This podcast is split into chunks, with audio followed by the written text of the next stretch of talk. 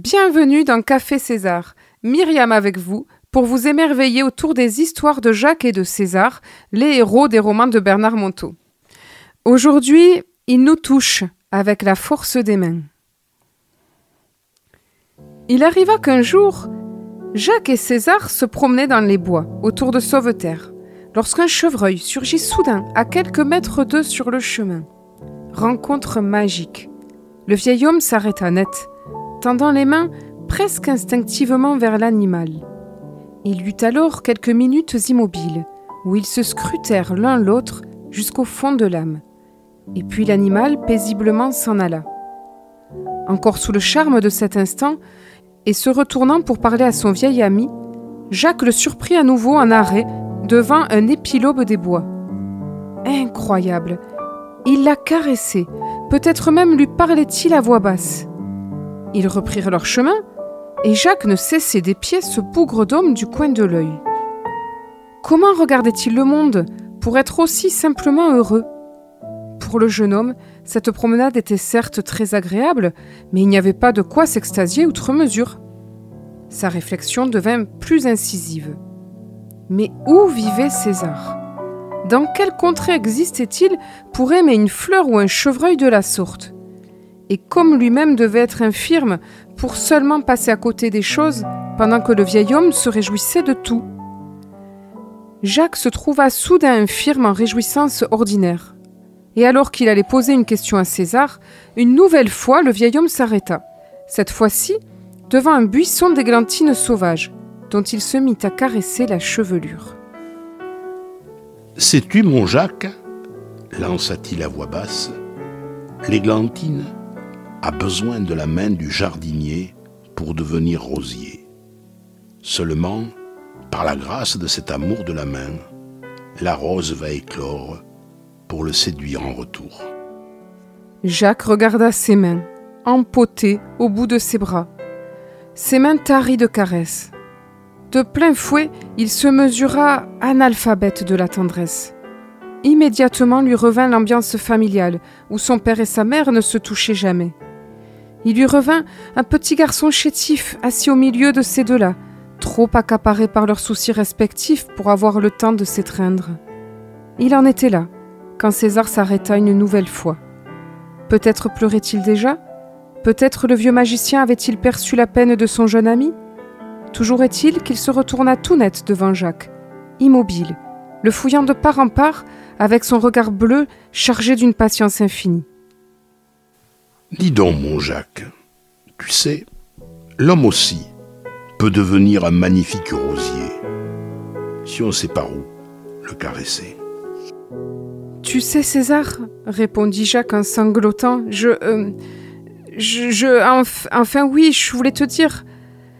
Je sais pas me servir de mes mains comme toi parce que, vois-tu, moi, je suis un ancien petit garçon qui n'a jamais été pris dans les bras de sa maman. Jamais, Jamais, répéta-t-il en pleurant. César s'avança, ouvrit les mains comme avec le chevreuil, et prit le jeune homme dans ses bras avec une infinie douceur. Jacques pleura longuement de cette étreinte, comme si par-dessus le temps il se lavait de toutes les souffrances du petit garçon. Et puis il se calma, retrouvant le sourire et la paix.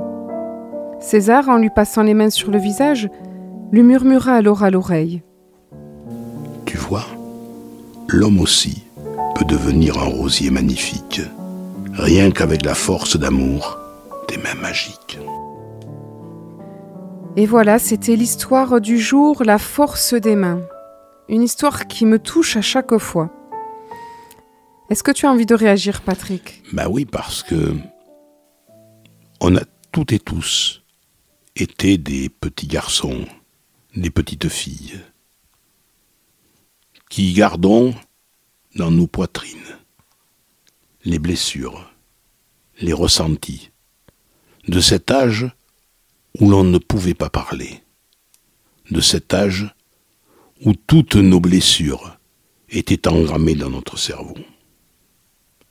Et parfois, il y a des moments de grâce où nous faisons la paix avec ce petit garçon, avec cette petite fille, et où nous nous alignons avec lui, où nous savons le chérir, le prendre dans les bras.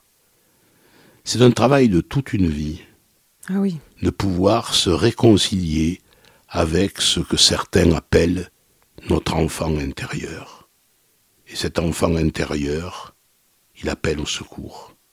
J'ai souvent cité ici, à ce micro, la phrase de Rilke, ce poète allemand, qui, nous disait que il existe, même chez l'individu le plus abject, une petite princesse endormie qui appelle au secours.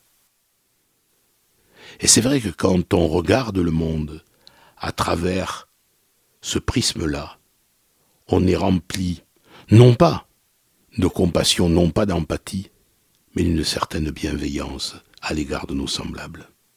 Car on est tous comme ça. Oui, c'est très beau ce que tu dis et finalement tu as tout dit. Moi, ce texte, il me touche à la fois dans le personnage de Jacques, où bien sûr que je me reconnais tellement euh, handicapé avec, euh, avec mes mains, mais aussi avec euh, l'émerveillement qu'il il est, il est devant le miroir de quelqu'un qui est en contemplation, en émerveillement, qui a fait certainement déjà une grosse partie de ce travail que tu dis qui prend toute la vie et qui après mène, euh, qui ouvre le cœur, qui ouvre les sens. Et il est face à, cette, euh, à ce César qui, qui s'émerveille de tout et soudain, soudain, c'est plus fort que lui et puis il a accès à ce petit garçon, c'est déjà un début de paix. Je trouve qu'il est d'une grande sincérité aussi, pouvoir... Il pleure comme le petit garçon, il est le petit garçon, là dans l'instant.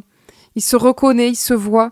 Et finalement, même si César va l'inviter après dans d'autres histoires à, apprendre à se consoler tout seul, il pose l'acte, il le prend dans ses bras et puis quelque chose euh, guérit à cet instant. Il y a quelque chose qui, qui s'apaise. Exactement. Je trouve ça très très beau. C'est une très belle histoire hein, qui nous renvoie finalement à notre imperfection. C'est pour ça que j'aime beaucoup le titre du dernier livre de Bernard Monteau, L'imparfait heureux. Parce que la perfection n'existe pas. Et on a ce cheminement à faire en permanence. Et combien euh, de conflits pourraient être évités ah si simplement, comme disait Bernard Monteau, nous prenions conscience que cette première paix mondiale commence dans nos poitrines. Comment vouloir faire la paix à l'extérieur quand je ne suis pas en paix à l'intérieur de moi-même C'est des leçons de sagesse. Et, on a beau le savoir, on, est, on se retrouve, c'est ce que je te confie hors antenne, devant l'imperfection heureuse, on a beau en parler, on a beau le savoir, on se retrouve devant euh, l'espoir de changer chaque jour parce qu'on oublie, on oublie, tout simplement, on oublie que c'est la petite porte, c'est accepter son imperfection. On oublie qu'elle est là tous les jours, on espère secrètement qu'elle va partir, qu'elle va se, on va être soudain des gens euh, ben, parfaits, avec une espèce d'idéal et les personnes autour de nous peuvent projeter aussi cet idéal.